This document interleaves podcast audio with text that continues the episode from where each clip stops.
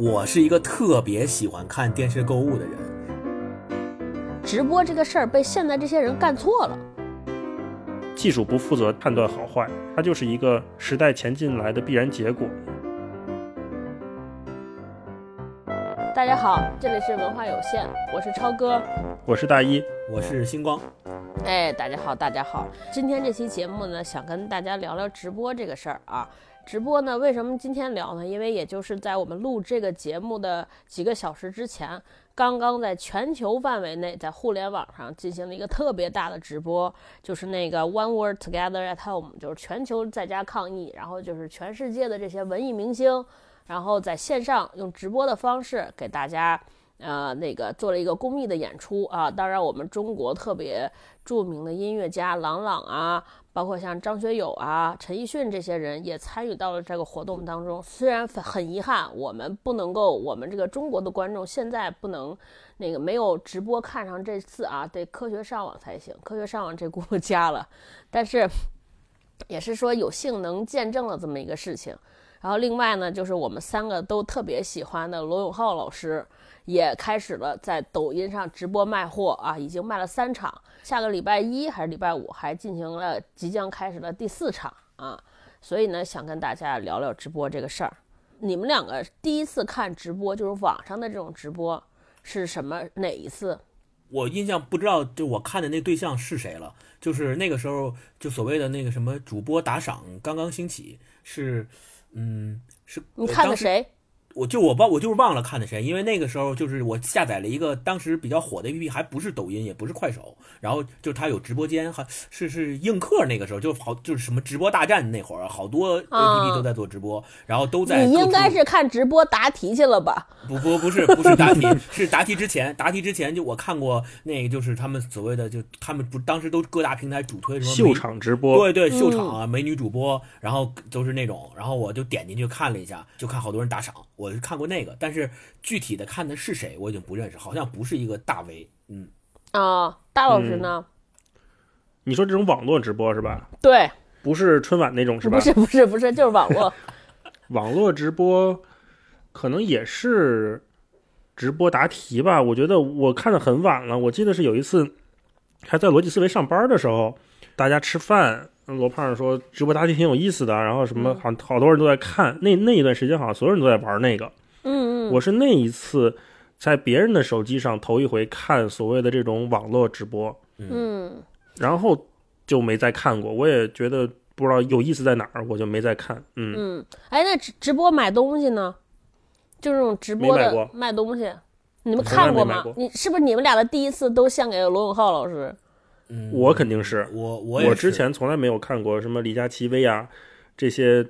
都没有都没看过，也从来没在里边买过。我看罗永浩直播也没有在里边买任何东西。我跟大家是一模一样的，就李佳琦特别火那会儿，我是知道，然后看了好多跟他有关的分析的一些业行业的文章，但是我从来没有看过他的直播。然后呃，直播带货这个事儿是罗永浩第一次，就是看的是罗永浩，但是我也没有买东西。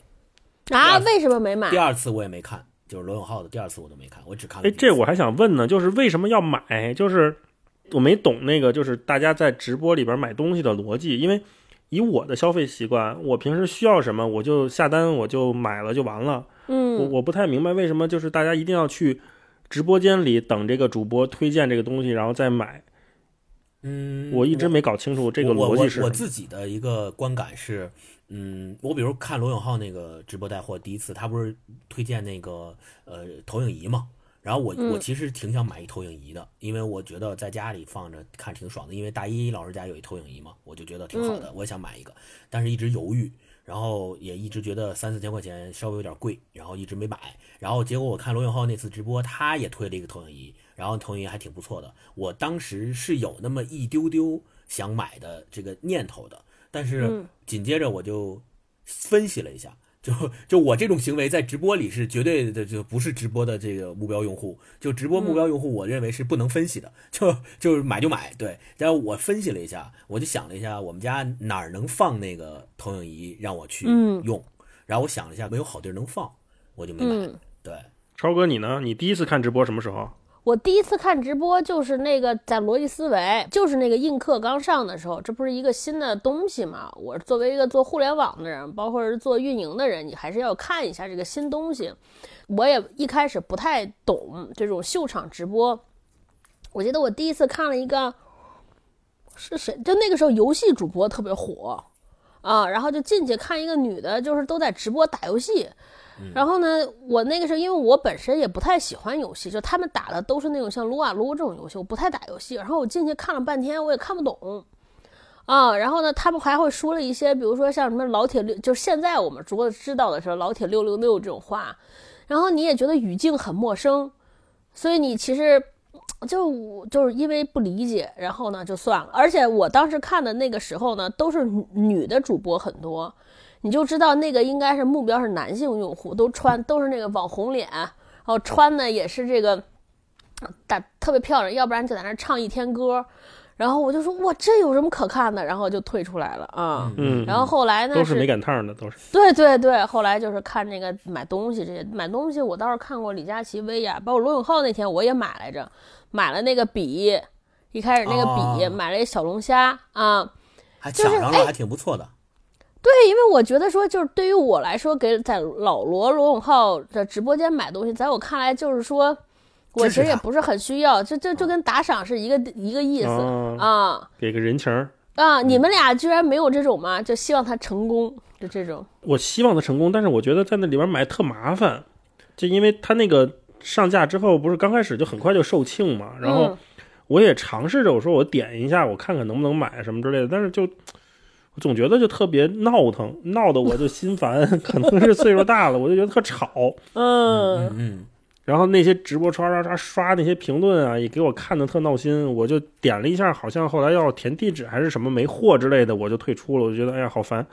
就就没再弄。我跟大一挺像的，就是平时我自己要买什么东西吧，都是其实都有固定的就是习惯或者叫渠道。那可能比如这件东西，我就以前就在这儿买，那我可能就自己就在那儿买了，甚至是，比如在线上淘宝同一家店，我就再买一次，大概就这样，或者是比如线下的某个店，我家附近的，然后我我经常到他那儿买那个，那我就还到他那儿买那个，我基本上不会有太大变化。虽然如果是一些新的东西，比如说互联网又出了什么新的玩意儿啦什么的这些，我一般会先看牌子。然后我也不太会看，就是这些人的推荐，除非是我身边真实的朋友，比如说大一老师，他给我推荐一个东西，那我可能就会好好研究一下，如果我觉得想买，我就买了。对，但我不会通过就是线上的一个我不认识，即使他再火，我不认识，我可能就不会买。至于说罗永浩那个，我为什么没买，主要是，嗯，就是就便宜的没抢上，然后那个不便宜的就就这就分析了一下，觉得使用场景比较少，就没买啊。嗯嗯。哎，那从你们的角度，因为尤其像大老师，你是一个做内容的人嘛，那你觉得说，嗯，就直播这个事情，它的意义在哪儿？它为什么会火？哦，这也是我一直都特别纳闷的一件事情，就我一直没搞清楚它的意义在哪里。因为那天我还跟星光聊过一次，我就觉得直播在我看来是一个特别违背互联网产品原则的一个东西。为什么呢？就是我觉得互联网它应该给人带来效率和时间上面的解放。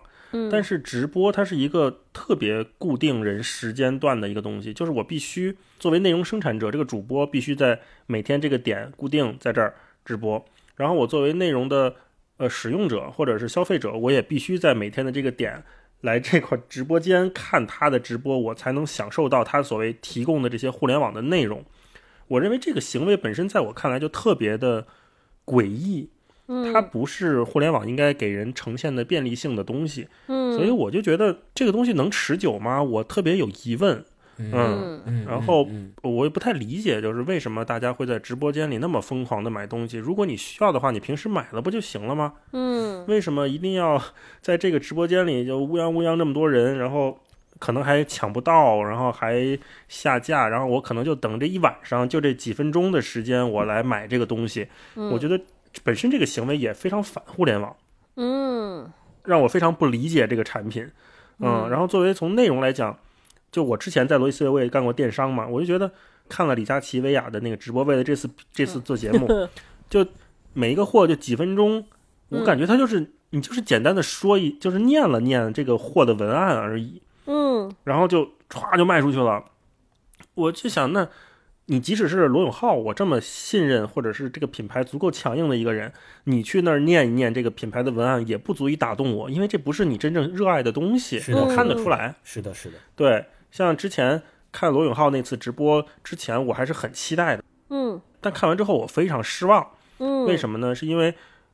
我可能反思了一下，我对他的期待值不对。嗯我把他这次直播的期待值调成了我之前看他发布会的期待值，嗯嗯看他脱口秀演讲的期待值。嗯哼，那个为什么好看？是因为我们感觉得出来，他真的是热爱这个他自己做出来的产品，嗯，他相信他说出来的这些话，嗯。他讲的这些故事是他真实经历的，所以真的有可信度。嗯。所以他的演讲那么好看，他的发布会那么多人看，嗯。即使不买的话，也那么多人愿意去讨论他的那些说出来的内容，嗯。是这个原因。但是他这次的直播，我看了第一次看完全程，第二次看了一半，第三次又看了全程，我就觉得他只是一个很普通的网络主播在那儿说，呈现出来一些大家提前给他写好的东西，嗯，甚至这个东西他之前用没用过，我都不确定，所以无法说服我。所以我从这个内容上讲，我对他也是不信任的。即便是罗永浩，即便是梁文道去那儿念这些东西，这个东西不是你真正喜欢的，我也看得出来。嗯所以，就是回答你那个最开始的问题，他我怎么看这个内容？我觉得他非常反互联网、反内容，我非常不能理解，很好奇。嗯嗯嗯嗯，我听大一说的这些，其实呃，我有赞同的部分。赞同的部分就在于，嗯，他刚才说罗永浩卖的这些东西，他不是就大家就我们就起码我和大一老师吧，我们俩认为他是嗯没有怎么讲，不是不是他的出发点不是喜欢，也不是他用过，甚至于他的出发点不在于说我对这个东西是真正有信任的，然后他再通过直播这种方式去推给别人。他不是用这样的出发点去做这件事儿的，那别人都能看出来。比如说他为什么我我我喜欢锤子手机，我喜欢他用的这个他做的手机，他做的系统。虽然很多人都骂烂，很多人都觉得你这个就是伪需求，你做的什么玩意儿呢烂，对吧？但是他自己在自己的发布会上讲的那些东西是带感情的，是真正让人能看出来他是投入了的感情的。但是你看他第一次、第二次发布会，你就会发现他在外面接的那些供应商给他的货，不管是卖小龙虾也好，还是卖投影仪也好，还是卖翻译的笔也好，这些东西实际上他把自己的位置置于退化成了一个仅仅的是一个就是销售的这么一个、嗯一个岗位。嗯嗯嗯不论是他在念别人给他准备好的文案，还是说他自己真正为这个事儿自己去撰写了文案，然后在那儿用自己的文案去说也好，他都是起到了是一个仅仅是一个销售的作用。那这种信任感实际上是没有建立起来的，就是我们对他的信任感建立在我们觉得他热爱他自己热爱的东西，于是你推荐你自己热爱的东西，我们是对你有信任感的。那换句话说，就是你卖小龙虾，你卖那个翻译笔，你卖这个投影仪，那别人卖不是也一样吗？或者说别人去接这个同样供应商的产品，在这儿卖，那可能比你卖的还便宜呢。那我为什么一定要在你这儿买，不在别人那儿买呢？对吧？或如果说别人的文案比你念的还好的话，对吧？就是那那这个这个情况就可以分辨了。那同样的东西，对吧？同样的人做同样的直播，除了你本身是一个网红，本身是一个大家都知道的大流量，除了这两点之外，你还那你要还还有什么差异的东西呢？可能很少。对，我想买很多东西的时候，我当我自己已经建立起来了对这个品牌的认知的时候，我是不太需要别人再去给我推荐的。整个这里边我我想分开两个说，一个是直播本身，还有说直播卖货这个事儿。呃，就是我第一想说的是，我反倒觉得说直播这个事情是特别互联网，就这个我跟大老师还挺大差别的。对，就是我觉得他所谓的那个效率呢，比如说大老师说的那个，他可能觉得说从人的效能来说，比如说你本来可能因为工作，但是因为呢，你看直播这个事儿无限于沉溺在这儿，沉浸于在这儿，就对于观众来说，它其实是个浪费的时间的办法。比如说同样的一个娱乐，你如果不是直播，你可能看完这个事儿半个小时就完事儿了。但如果是直播的话，你可能因为会无限的沉溺，对，让浪费你的时间。第二是对于内容产出者来说，它会占用时间，因为你必须坐在这儿坐四五个小时才是，呃，这个确实是无效的。但是我想说的那个效率呢，为为什么觉得它是互联网呢？它是跟线下比。比如说，我们去看现场，就像今天这个上午举办的那个全球的音乐会来说，它一下汇聚了全球那么多地方的音乐家在线上给大家唱歌。当然，咱们体验些不说啊，但是如果你想，我们这些人，咱们三个人去看一场绿日 Green Day 的演唱会，这个效率，对吧？我们去抢票，而且可能还得飞到别的国家。这个是挺费事时间的。那现在一打开镜头，我们就能看见这个人给我们表演。虽然他，但是呢，就是因为技术所限，他只能在这儿。如果是线上的这种直播技术，这个对于来我们来说效率是提高的。对一个中国观众，足不出户，坐在家里就能看见这个世界上的人的表演。我觉得这个是省时间的、省高效的，它是个互联网产品。然后接下来说直播购物，我那天因为咱们要做这个选题。我跟好多做直播的人，以及就是品牌方聊了聊啊，这里边还有几个人的产品是上过薇娅和李佳琦的这个直播间，然后我们聊了聊，我们都有一个共识，认为说直播卖货是个好东西，只是直播这个事儿被现在这些人干错了。嗯，怎么讲呢？对，因为呃，我们在说说为什么会产生直播购物这件事儿。或者天猫为什么会产生？它其实是应该丰富一个场景，就是购物的场景，就是淘宝或者或者天猫本身，它是一个逛商城的一个感觉，对吧？你一个人躺在那儿没事干刷逛，就这是女生对于女生而言，因为天猫淘系的用户百分之七十可能都是女性，男性本身就偏少。就是你们买东西应该是我自己想买一个什么东西，然后搜好了，然后立刻去那儿下单。但女生而言，她是逛街，吧？今天她搜索本身就是逛。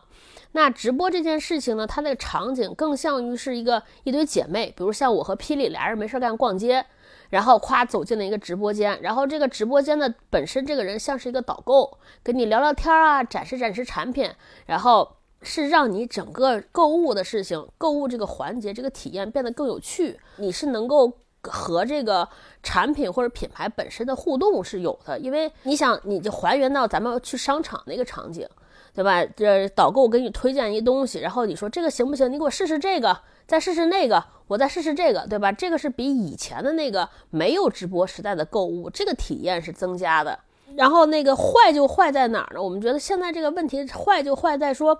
第一呢，所有的直播。同质化特别严重，就除了李佳琦和薇娅，同质化特别严重。不是那天直播界有个特别大的翻车的现象，可能你们俩都不知道，就 LV 去小红书上直播，然后呢，它这个奢侈品，对吧？就是这可能是有史以来奢侈品第一次直播，让很多可能平时都不好意思、不敢去 LV 店的人有机会见到 LV 的产品。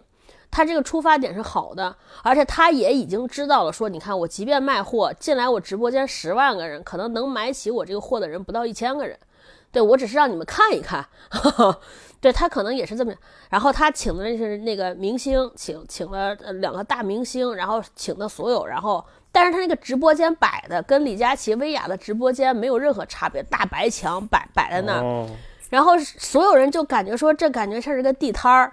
一个 A 货店在那儿撒货，然后呢，我们就开始说这个事儿，我就和朋友说这个事儿。你说这个事儿就明显就干错了。你想，你平时去 LV 商场，那些人都懒得理你，就是那些导购都懒得理你，你怎么就是完全是你和你的品品牌精神也不一样了。所以呢，我们就说这个这个直播本身啊，我也认为是直播本身它是没事儿。然后就是因为现在这些人，他把直播本身应该是个内容。就是无论是购物也好，还是纯内容也好，它应该是个丰富你体验的这么一个东西。但现在直播购物就活生生变成了一个销货的渠道，然后呢，对吧？然后大家呢，怎么那怎么销货最快？可不就打折吗？对，这不就跟当年那些团购大战一样吗？我就，所以我从这上我也根本没法理解。就是，比如说我看李佳琦的直播，看薇娅直播，我特别希望他能讲出来一些我不知道的东西。比如说，你最早说逻辑思维卖货为什么卖那么好，而且不打折能卖那么好？嗯，就是因为它能讲出别人看不出来的东西，对，别的销货渠道讲不出来的东西。我觉得这个我是买账的，嗯，这个我我服你，对吧？比如说之前我记得就是托布花一直说把知识当货卖，把货当知识卖，嗯，对吧？即便是干电商的选品，也要把这个东西的来龙去脉，或者是它的什么东西讲清楚，讲出一些有知识量的东西来，我们才能卖它。这个东西我其实是很愿意去听的，我愿意去了解的。嗯所以然后现在像超哥说那个，完全解释了我的困惑，就是说把这事儿干错了，就这么粗暴，搞得我就觉得，那我为什么要在这儿你你这儿耗个四五个小时等一两个我可能需要可能不需要的东西呢？所以刚刚大一说那个事儿，就是我我挺赞同，我挺赞同的。就是第一个就是什么？再说一遍吧，我好 那个那个语音有问题啊，这块可以稍微那什么一会儿。所以所以刚刚对，所以刚刚大一老师说那个我，你大爷，稍等啊，稍等啊。哎呀，呃，小爱同学，智能设备现场翻车，OK OK，重新说，重新说。嗯、所以刚刚大一老师说那个事儿，我是挺赞同的。就是我们其实要的说把知识当货买，或者把货当知识卖，要的是一个增量，或者说哪怕你在把货当知识卖的时候，你给我制造了一些焦虑。比如说我在卖一本书的时候，我不知道这本书我为什么要买，然后我给你找很多理由，告诉你你为什么要买，是因为你生活中可能有这样那样的焦虑，你从这本书看了之后，你就能够解决你的这部分焦虑。那其实这个焦虑可能是我为了卖这个书凭空给你制造出来的，你可能没这个焦虑，但是这也意味着说，在卖这个货的过程当中，我通过这个过程，我让你有了一个。思考的空间，我告诉你说，你可能会有这样的东西，然后我这儿有一个书可以解决你这个事儿，然后把这个货卖出去。但是像超哥刚刚说的，现在李佳琦和薇娅就是完全是用价格的敏感的方式的手段去做这样的一个促销，就是告诉大家，你买我的唯一原因，你现在在我这儿买是全网最低价，在别处，在其他时间买不会有这个价格。哎，那我有一个问题，我有一个问题，那比如说，我想问超哥啊，就是如果说现在把李佳琦和薇娅这俩人换掉，换两个人，每天还在这儿说同样的话，然后同样的折扣，还是这直播间，这些用户观众会买账吗？我觉得那个可能会流失掉一批他们的粉丝，就是因为喜欢这个人进来的。但是成交额可能还是这个折扣的话，成交额不会受特别大的影响。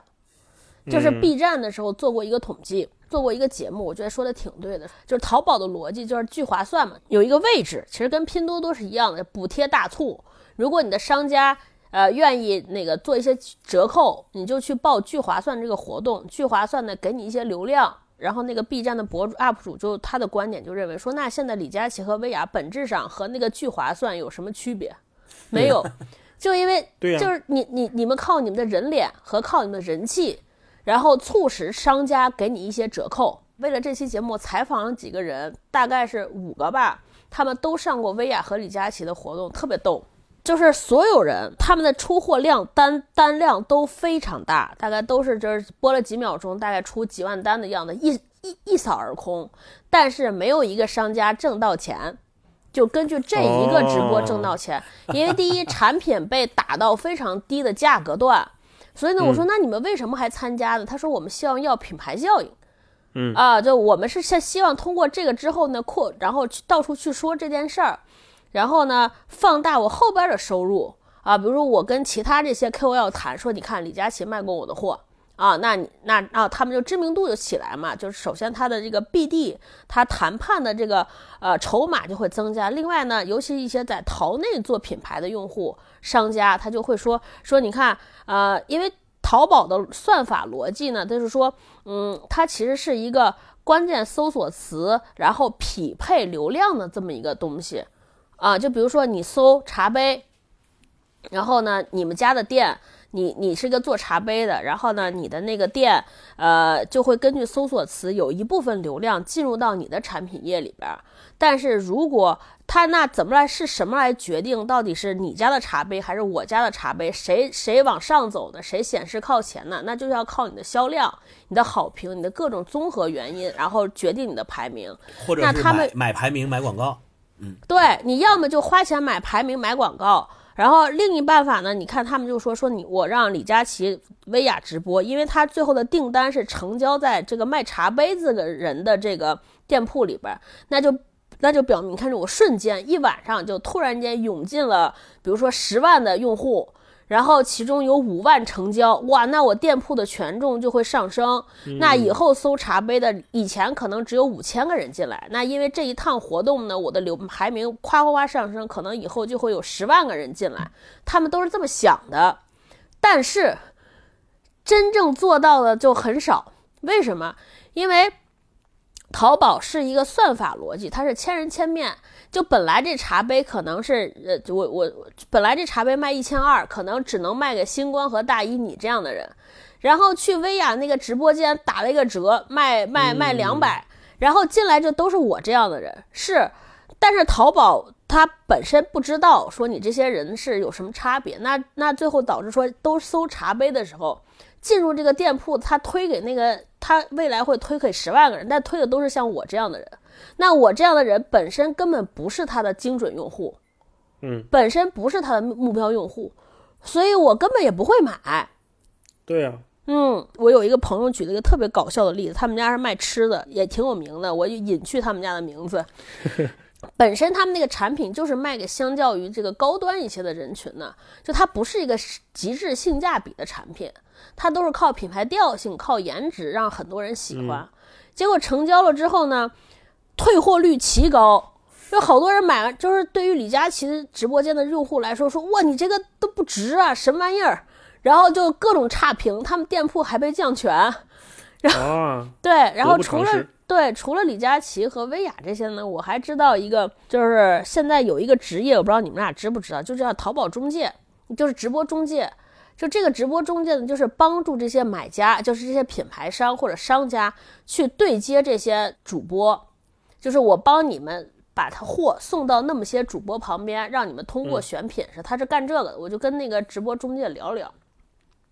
他说一事儿挺有意思。他说你们知道，就因为现在不止淘宝有直播，还有抖音各种都有直播。他说他之前一直帮这个女装产品对接抖音，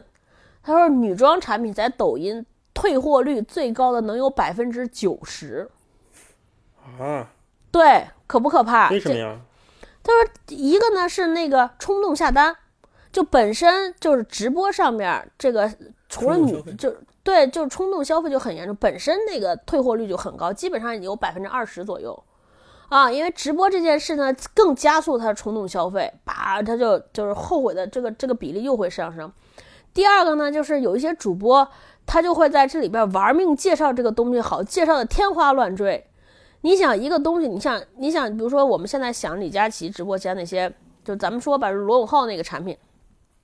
他很多笔，他可能成本就五五分钱。你说五分钱这东西能好成什么样？大家就想吧。然后他天花乱坠说，哇，这东西一下子本来值五十，现在便宜，那个二十就可以买，哇，很便宜，大家来买。结果他本身就是一个五分钱的东西造出来货，你说能好在哪儿？然后他把一个五分钱的东西，通过这些主播的各种吹捧，然后给大家形成了一个它值五十乃至五百块钱的预消费预期，收 收收到之后，即即便再极致性价比，它可能值，它看上去像个十块钱的东西，你还会失望。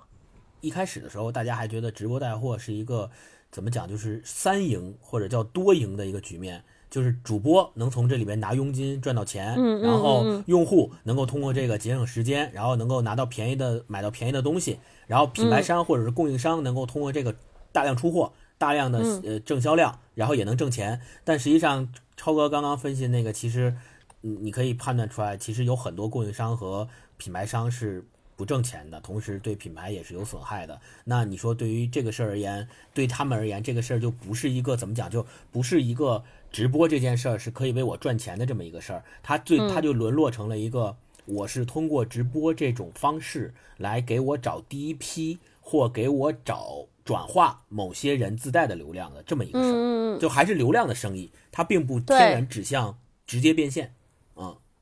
对对对，我反正我觉得吃的可能做这个事儿也挺。挺合，如果你家的产品真的好吃，就当时那个直播中介跟我说了一个观点，他说不是所有的东西都适合上直播，就是第一，你们家的产品得真的好，啊，第二呢，你的你要有足够的利润空间，就是说你做完这把这这这票之后，你还有挣钱，所以他说吃的这个东西为什么好呢？说第一呢，你说服消费说服消费者的成本比较低。你不，你像咱们都有买饮料的经验，就特别爱尝尝那个新口味儿。第一，它本身很便宜，对吧？我试试。他说呢，如果你的产品能让大家说，哎呀，便宜点，让我试吃一下，试试，哎呀，还挺好，然后它形成复购，他说这个还划得来。如果你那个就嗯没有这方面的潜质，他说你就不建议你做直播。对，所以这个就有两个问题，我挺想跟两位探讨的。第一个问题就是说，如果我们做一个类比，比如说现在的这些通过做直播带货起来的，就比如薇娅跟李佳琦，那他们俩当然之间，他们两个也有那个两人各自的细微差别，咱们不论，咱们就说他们已经通过这个事儿成名了。他们这种带货，用直播这种方式带货的行为，和我们传统商业里那个有两种有两个角色，对，有两个角色，不是电视购物，就有两个角色。第一个角色是类似于沃尔玛那种大卖场，就是沃尔玛作为中间商，它可以因为我的量大，我可以给我的品牌商和上游的供应商加压价。就如果你不给我低价，你就进不来我的大卖场，你就拿不到我的大流量，你就没有办法走大订单。这是沃尔玛的这么一，就是跟沃尔玛比，这是一种。另外一个方向是什么呢？是奢侈品店里面的导购，就是或者是叫化妆品店里面的导购。比如我要买一个 LV 包，一个五万块钱，那不是所有的人都能都能进这个店，然后也不是进这个店里面的所有人都能买。那这个取决于什么呢？成交取决于我的这个店里的导购是不是足够专业，他提供的服务是不是足够好，然后才能使我有这个下单的需求。然后对比较于这个两这传统商业里面的这两个角色，你们觉得在未来，呃，比如直播电直播带货这个事儿，更更可能向哪个方向发展？我觉得，就是如果抛开我对互联网刚才说那个产品认知的迷思以外的话，按超哥那个思路讲，我觉得可能未来会分层吧。对，就是比如说，你像罗永浩这样的人，他就不应该去做这种量大的一分钱的这种货的直播，而是应该你去踏踏实实的介绍几款你真喜欢的数码产品。嗯，那可能这东西不一定要打折，我都有可能会买。对比，如说，就是就是把他之前给嗯锤子做发布会，变成了帮别人做发布会。你看他那天卖给一加做发布，我就觉得还挺好的，找着点当年锤子的感觉。对对对，有点那个感觉，但是劲儿还是差点儿。对，啊，那个那个劲头还是不对。嗯我就觉得像之前他早年间跟罗就罗永浩跟李建业还有嗯朱孝木他们几个人做过一场直播，就是推荐我用过的身边的好物。嗯，但是不带货，那场就不卖。对，那场直播是不卖东西的，嗯就是只是介绍。那那场直播我看着，我跟霹雳一起看的，我们俩看的都特别开心。嗯就是说，哎呀，如果有能卖的话，呃，能买的话，我们还主动去搜了一些产品，它里边都是什么呢？就是可能是柳宗理的餐具，嗯那那个东西就是设计感非常好，本身可能你对这个品牌有认知，然后呢，像李建业这样的人或者罗永浩这样的人，他就给这个东西一个背书，嗯，他去给你们讲后面他为什么要这么设计，嗯对吧？他这么用这个材料的原因是什么？嗯然后这些日本匠人是用了多久去设计这个模型？他这个东西到底是干嘛用的？嗯这个对我来说，我觉得是我愿意去花出我的时间成本，固定时间成本来看你这个直播，并且愿意为你买单的东西。嗯嗯嗯。可是现在这种直播在市面上没有，没有或者是很少，它不是主流，是的，对吧？以这个思路来看的话，就未来我认为既会有李佳琦、薇娅这样的走量打低折的直播，嗯也会慢慢的分层分分出来，分到最后可能是像超哥你说的，就是 LV 的这种直播也会有。那可能你要进这个直播间，你先给我交两万块钱定金，对吧？嗯最后会不会发展成这样，我也不知道。但是我觉得有可能。如果它能发展成这样的话，我觉得会比较有意思。对，就是各种人都能在你这个场里面，都能在你这个直播的货场里面找到他们需要和他们消费能力能匹配的，就真正能 match 上的东西。我觉得这个嗯是比较重要的。对嗯嗯就是要把它变成一个直播呢，它要要把它变成一个营销，而不是像个销售。就我那天，我哎，我就是星光说起这个话呢，我那天跟大家探讨，跟我们几个朋友探讨直播这个事儿呢，这不是正好罗永浩老师就是做一加嘛，然后赶上那个刘作虎在 B 站做直播，就是一加发布会直播，我就问他们，我说你看，就直播这个事儿本身到底是个啥？啊，你说那个，你说这个呃发布会，就按刘作虎一家那个发布会，呃，他录好了，到点儿播，嗯，是不是也行？就把它做成个视频播，不行？为什么要直播？或者就咱们就不比其他，咱们就比直播跟录播啊。这个我之前看有很多说法，就是从这里可能得从直播最早开始说起，就是最早我们怎么定义直播的？嗯，是说是无聊经济，对，可能从映客那会儿开始的，嗯就是无聊经济是说大家在家就没什么事儿干，嗯。我想看看别人在干嘛，所以我来看看直播，或者我开个直播，其实是来打磨时间的。嗯。嗯，然后后来变成了荷尔蒙经济，对，无聊之后大家就要找到荷尔蒙释放，就变成了那些秀场直播就开始有了，然后打各种擦边球是的，是的，因为我们都知道，所有的新兴的技术手段都是最先在色情或者软色情行业里面兴起来的，对吧？你看，这是荷尔蒙直播完了之后，那最后慢慢的，现在有了这种直播带货，嗯，它变成了一个主流的，甚至连央视都去做直播嘛，嗯做变成这种主流的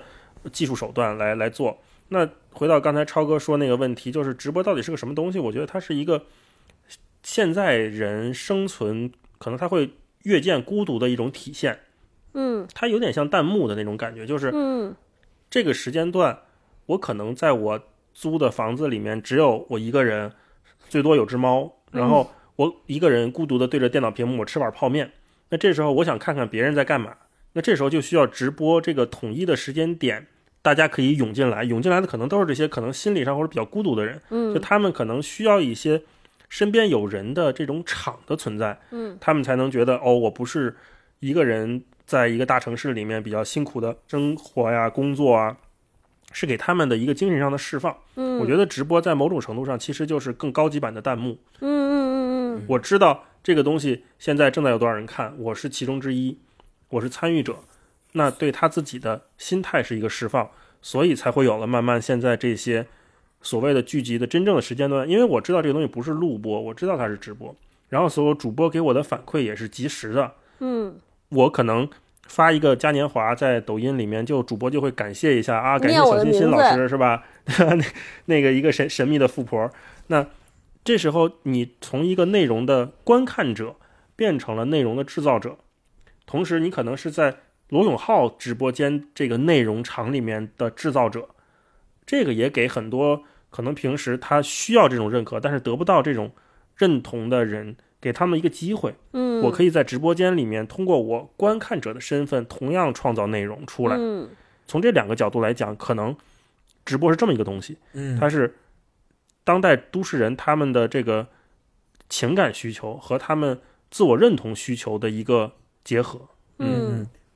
或者还有那个社交需求的一个，对，是大家老师刚才是从那直播的，就是说我们一开始是是想要有一个陪伴感的这么一个东西，然后以及跟直播者一起创造内容的这么一个需求，然后提醒启发了我一个事儿，就是那我们再发散一下思维去想说，将来是不是还会有说基于直播除了带货之外还有什么？比如说将，比如说之前我们还发展还发展出了一叫直播答题，就我可以通过直播这种方式去答题。可以满足我答题这个这个这个玩法的需求。那将来是不是在直播这上还可以嫁接别的？比如说不是带货，是什么是什么东西？对，比如说直播，我讲个呃，我我我去现在，比如我做个发布会直播可以做吧？然后直播我可以去讲一讲个课也能做吧？比如现在疫情期间教育都是用直播方式去讲课。那除了这些之外，直播将来还能在这上面嫁接哪些需求？刚才我们是把直播卖货，比如说是和以前卖场啊这些东西来做比较，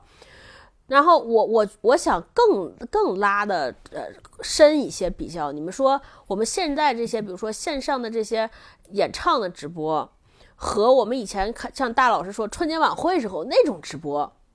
你比如说大家的观看心态上，或者是就是或者说有什么不一样，就是他愿意参与进来的这个。他的那个嗨点到底在哪儿？就他的乐趣是啥？呃，我我分享一个我的我的事儿啊，就是有很多人都说嘛，现在的直播带货是二十年前的网络电视购物嘛，对吧？嗯然后我是一个特别喜欢看电视购物的人，就是 对，就是，但是呢，我不买，就是我特别喜欢看什么呢？就比如说啊，我我我在电视上，我随便播台，然后突然播到一个电视购物的台，然后就看一个人，一个台湾腔的一个一个男的或女的在上面喊、啊，这个我们这个什么什么什么东西，比如说比如说这个我这手表八星八件，什么八星八钻，就是这种钻石，然后现在什么现在打进电话前二十名是吧？什么只要九九八，我觉得他们这种形式就有一个人通过电视在前面在那叫。然后在那儿什么九九八六六六八八，通过这种方式去叫卖的这种东西，我觉得特别有，就是就有一种怎么讲，就是就看着好笑。但是现在直播购物没有给我这种感觉。对，如果我们不说不不不规定在直播购物里面的话，嗯我们把它就是放在广义的直播里面看，嗯嗯我觉得最重要最重要的需求就是我需要知道在同样的时间窗口里面别人在干什么。嗯嗯，因为我问过我身边很多喜欢看李佳琦直播或者是看这种淘宝直播的朋友，说你们是怎么看直播的？我发现他跟我跟星光我们看直播的方式完全不一样。嗯是什么呢？比如我看罗永浩直播，我是呃，比如提前提前一周我知道哦，下周五罗永罗永浩直播啊，下周五几点啊？哦，八点八点开始啊，哎，在哪儿啊？在抖音。好好，到到周五晚上七点半吃完饭刷完碗，然后准备八点开始看直播，嗯然后看看看看看看完之后，可能就关了，然后再跟朋友讨论讨论。那那些真正看直播购物或者看直播的朋友，他们是什么心态？他们是说，哦，我今天晚上没什么事儿，我正刷碗呢，那我把这个淘宝打开吧，看谁直播呢？我看一眼。嗯这个两个路径完全是相反对，的。逻辑不一样。然后我说：“那你们看什么呢？”他说：“我也就是放着，啊，他不是真的为了看什么，他就是背景。这时候同样还跟我一样有几十万人也在看这个事情呢，我能看到他们的评论，这种及时的反馈，我觉得是不是跟比如说互联网拉快了我们人和人之间的这种节奏感也有关系？就是我们不能接受延迟满足，我们必须要及时反馈，我必须要知道实时的这个东西正在发生。我必须要实时的发出一个评论，我必须要实时的看到有多少人跟我在一起，然后我必须要实时的下单买到这个东西，嗯，我等不了，我等不了你那个录播，你，糙一点没关系，你后边就是个大白板也没关系，我就要看这个实时的，我就要看现在。对，你就是就是这种看实时看现在，你们说有没有跟这种娱乐的阈值在增高有关系？你想，我们看直播看什么？其实有时候那些所有上热搜的直播，其实那些翻车的直播对，或者出糗的直播是更容易红的。对对对，这个你说的特别有道理。我之前看一个说法，就是说有一个人他去看那种 F 一的赛车比赛，嗯嗯他说：“你以为这些观众都是来看赛车的吗？他们百分之九十的人都是等着看撞车的。对所有那些看拳击比赛的，都是等着看头破血流的，等着看泰森咬霍利菲尔德的。对对对这种确定中的不确定，对给，了他们最大的这种娱乐的快感。嗯有可能是这样。这可能就是人性吧。你说，你说那个，刚刚大一提醒我一点，就是说，呃，他咱们在看直播的时候，嗯，呃，我比他还夸张，就是比如说，我知道罗永浩这周五每周五的晚上八点会直播，我甚至要等，我为为了要看他他的直播，我会在知道这个消息的时候设一个日程。但是现在的这些年轻人熟悉直播文化，这些人可不这么看，他们觉得这事儿就是跟平常日生活一样，就是跟吃饭睡觉一样，就是我我我我饿了，我就吃饭。对但我有一个问题，比如说，就以我们公司举例吧，比如梁文道他也去直播嘛，嗯，那这些就可能他之前的呃读者或者是听众，可能是像我和星光这样的人，嗯，那他去直播的时候，面对绝大部分的可能是星光说的那种，就是熟悉直播文化的这一群人，那这两群人他们的那个所谓的交集在哪儿？如果说梁文道去直播，他还能吸引到那些所谓熟悉直播文化的人吗？你们怎么看这个事情？我是这么想的，就是如果梁文道哪天去开一个直播，不管他是带货也好，还是干嘛，还是讲一个什么东西也好，我应该会是去设定好日程那个时间的提醒去看的。但是跟我一起看的人里边有多少是像我这样的，或者是更熟悉直播文化的那群人，我说不好。我觉得呃，会有熟悉直播文化的人来，是因为他其实是抱着看直播的心态来的。就他和我们，就和你和星光这种人，和咱们仨这种人，本身对这事儿预期就不一样。所以我觉得这个事情要做之前，你的定位要清晰。你这个节目到底是为谁做的？我觉得坦率说，咱们三个都不是直播的用户。你比如说，我们对于我们来说，道长把他他他他要讲的内容录成一个视频放在那儿，是一样的。那为什么要？然后从我们刚才推断这些，为什么要变成直播？就是回答我一开始那个提问，我说刘作虎这个发布会为什么不能录播？对它其实真正直播起到的意义是是那种互动性和及时性。就是我不仅要给你们讲东西，同时我要和你们互动，而且我讲的东西是从你们给我的问题中而来的。对一个真正值得做现场发布的发布会或者网上发布的发布会，我认为啊，我个人觉得最好的应该是说，比如说。你应该是让观众问哦，你这个配置多高？你的摄像头多高？你这摄像头跟华为的比，为什么你好在哪？我为什么不能去买华为？他是通过这些网友给提回答，他来回答网友提的这些问题，他在做直播。我觉得这个直播是有意义的，是的，而不是还像古代的发布会一样，哇，你准备了一些内容，PPT 咔咔跟那儿演示。对，包括这再说回道长，我觉得也是，如果他真的是想跟。看直播的人做一个直播，那他就不应该像以前那样那样讲述，他反倒是应该给大家不确定、没有预期的这种答案。我觉得他如果是做那个那个谁，其实就是他是一个变相的直播，就是那个特别爱吃的那个老头叫谁来着？蔡澜。蔡澜对蔡澜不是每次他都是做直那个相当于直播了，就是说你们现在给我回答问提问吧，回答问题我来答，然后他就在微博上及时挑选那个。网友给他回答的问题，他做一些趣味的点评或者特别机智的回答。我觉得这个，如果道长去做这件事情，他才是应该是直播的意义。对，就是嗯，是的，是的，这个就提醒我，其实如果要道长真的做一个节目的话，就不要再做这个叫什么八分直播版。或者叫什么什么锵锵三人行直播版，就不要做这种形式上的，就是就是改变，然后内容上就是内实质上不变的这种东西。我觉得更可以做一个叫什么，就是比如说啊，我举个例子，叫我爱问道长直播，然后让这些人来问问题，然后道长来你及时回答。我觉得这个可能是更符合直播这个理念的东西。对你，你想咱我我那天跟勾总聊这个事情，我觉得直播最靠近的逻辑其实是体育直播。对吧？你想，咱们就什么是你非看直播不可的？可不就是体育比赛嘛？你不要告诉我比分，我要及时的，就这个你才，其实这个东西才刺激。我看看要谁打架了，最后比分几比几，他要的是刺激。那这个东西延续到它是那种延续到这个文化层面或者购物场景里边呢？那大家其实心理预期还是一样，他就是喜欢看像刚才大姨说那种不确定性。所以你如何在这个环节里边增加不确定性？那个现在的电视购物的直播，唯一不确定性的那一环其实是价格，对对吧？你一个产品原价卖卖九九九，我想知道李佳琦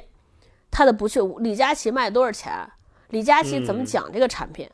那现就是一一开始呢，李佳琦还会。嗯，有他自己独特的讲评方式。现在他讲评方式都没有了，那唯一不确定性只有价格了。然后那个罗永浩就是啥都更是啥都没有了，因为价格都打不了几折。嗯，对。那说到这个，就比如说刚才我们假设给道长提了这么多建议和意见，他如果就此，比如说做了一个就是像星光说的这个“我爱问道长”这么一个问答，那就像我们之前节目里面提到，就是他希望大家能做的那种深入思考。或者是那种可能做一期节目要三四个小时的准备工作的这种大量的积淀是没有办法在一个随机的问题中很好的体现出来的。对，那这就涉及到一个那天我看蒋方舟发了一个朋友圈吧，还是微博，就是说看不了现在聪明人被迫营业，就是应该也是看到比如说道长直播啊，看到罗永浩直播啊，或者这些所谓的可能上一代的知识分子，他们不得不。向这一代的技术手段所妥协，嗯嗯，那他们可能只能放弃一些以前自己习惯的内容产出的方式，放弃一些自己习惯的表达方式，必须要向这个时代这种碎片化的、这种即时化的、这种难以经得长时间推敲的东西的妥协。你们怎么看这个问题啊？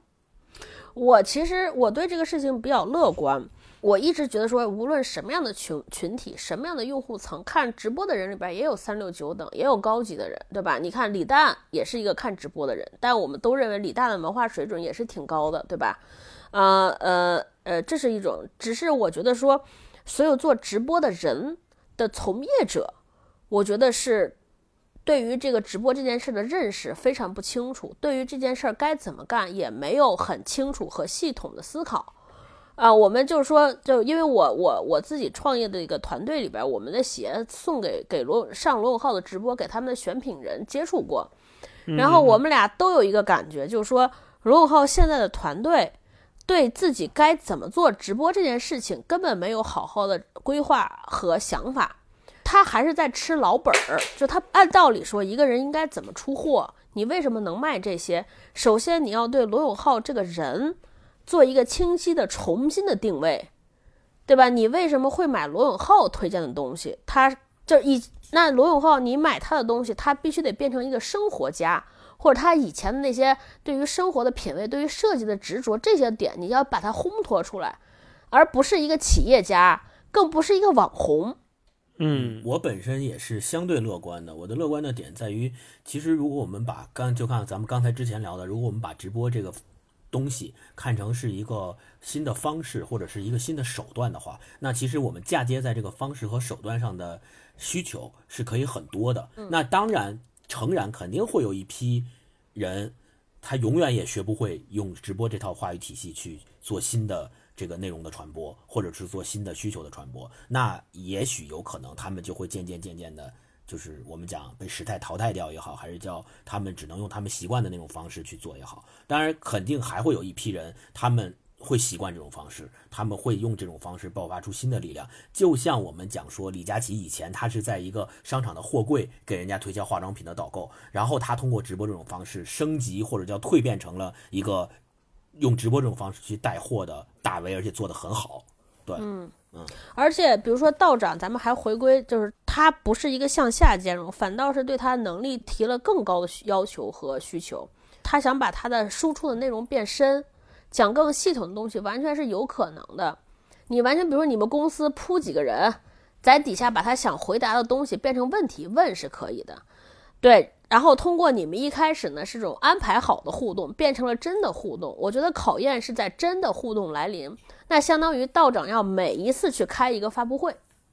嗯啊，就是你要怎么样把一个浅显的问题。一个从一个浅显的提问变成了一个能引发人们进行深度思考，而且这个完全是临场和瞬间的反应。就道长的内容会很精彩，然后他整个也会受这个年轻朋友欢迎。我是希望大道长给大家打一个正确的样板，然后很多比如说让许知远，许知远也开始直播了，让很多这种真正的精英和这些会做内容的知识分子来到直播这个平台上，用严肃的、认真的做内容的方式做直播。然后给大家打个样，然后让这些真正的啊高端的用户也进入直播这个领域，然后用良币把这些劣币驱逐驱逐。我老说这个直播卖货的，要么是过气的艺人，要么是要么是想红的素人，只有这种两种人，而没有一个人真正是罗永浩来的时候，我还挺抱有期待的。我觉得这可能是一个会做生意的人，可能。一个会做生意且懂内容的人来这儿，嗯，然后奉献一个好东西且有文化的人，但是呢，其实也没有他什么都有，但是他没认真做这个事儿，就很遗憾。嗯嗯，就像是短视频刚刚兴起的时候，大家发现以前没有短视频这种内容内容表达形态的时候，大家是用之前那种传统的方式去做各种内容，然后有了短视频之后，大家尝试去做短视频的时候，就会发现短视频这种方式有它适合传播的内容的。手法和技巧，然后如果你掌握了，越先掌握这种手法和技巧，就越能吃到短视频这波红利。所以从短视频这波红利起来了一批人。那同样的，现在直播来了，那也一样。直播作为一个方式和手段，你越早掌握直播能够传达的方式和技巧，你就越早能吃到直播这波红利。所以我挺希望，我跟超哥一样，我也挺希望，就是像道长啊，像许知远啊，他们这些人能够去用直播这种方式，给我们一种耳目一新的感觉，或者叫开创出更多满足我们更高或更。多更多元化需求的这种直播的这种节目出来，对对，嗯嗯，我我我想问今天最后一个问题，其实最后一个问题反倒是我一直没想出答案的，就是直播之，就因为我觉得直播包括像短视频，已经变成一个非常非常刺激的东西了，就刺激用户，对用户刺激。那如果用户对这种方式也已经厌倦了，他也觉得开始无聊，也觉得还不够刺激，那。那那接下来，第一，你们觉得这个刺激是是已经到顶了吗？第二呢，如果还不够，这个刺激还不够，接下来的刺激会变成会是什么样？呃，如果这个也满足不了了，那再往上发展就得依靠科技发展，可能是 AI 结合 VR 和 AR 来做了，就是先。对，相当于你在家不是看梁文道给你做短视频，也不是看梁文道给你直播，是一个梁文道的 AR 或者梁文道的一个 VR 在你面前站着，就跟你面跟他面对面一样。你跟他生活，就像那个《Her》里边《She》里边那个电影一样，是吗？对，然后还可以 AI，我们俩还可以对话啊。嗯，比如说五 G 技术起来了之后，那你可能那种 VR 头盔都可能会带气味因子在，对吧？你开了这个梁文道直播之后，你不仅能在这看到梁文道坐在你家沙发上，你还能闻到他抽的雪茄的味道。对，然后我还可以跟他提各种问题，然后这种问题都是 AR AI 通过各种匹配技术给我匹配的。那如果这个发生，你们觉得那个世界会好吗？会不会出现就我们看那个，就之前那个谁斯皮尔伯格拍的那个叫什么？就就就所有人都在游游戏里边进行生存。嗯，头号玩家，对对，头号玩家就无就是 AR VR 不就是当你就完全可以进入到一个虚拟世界生活吗？技术它没有正邪之分，也没有好坏之分，只是看我们怎么利用它。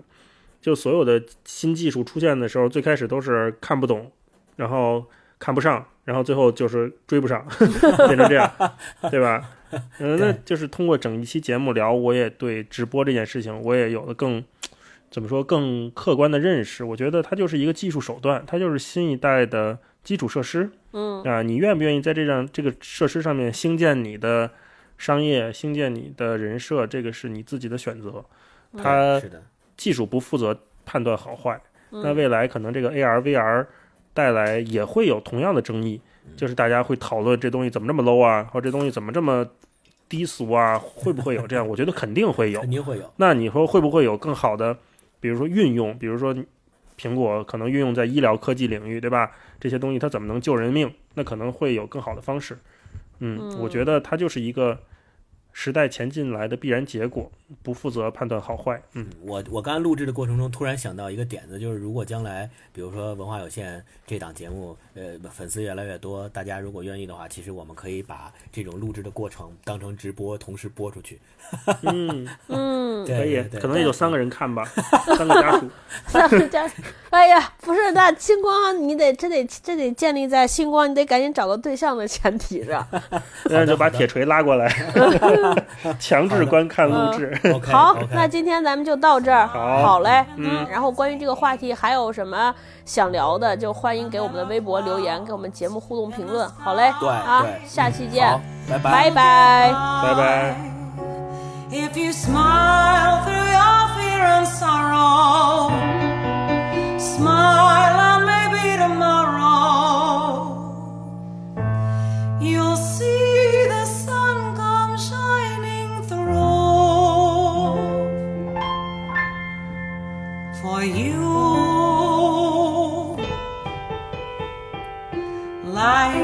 your face with gladness, hide every trace of sadness. Although a tear may be ever so near, that's the time you must keep on trying. Smile, what's the use of crying? You'll see that life is still worthwhile if you just smile.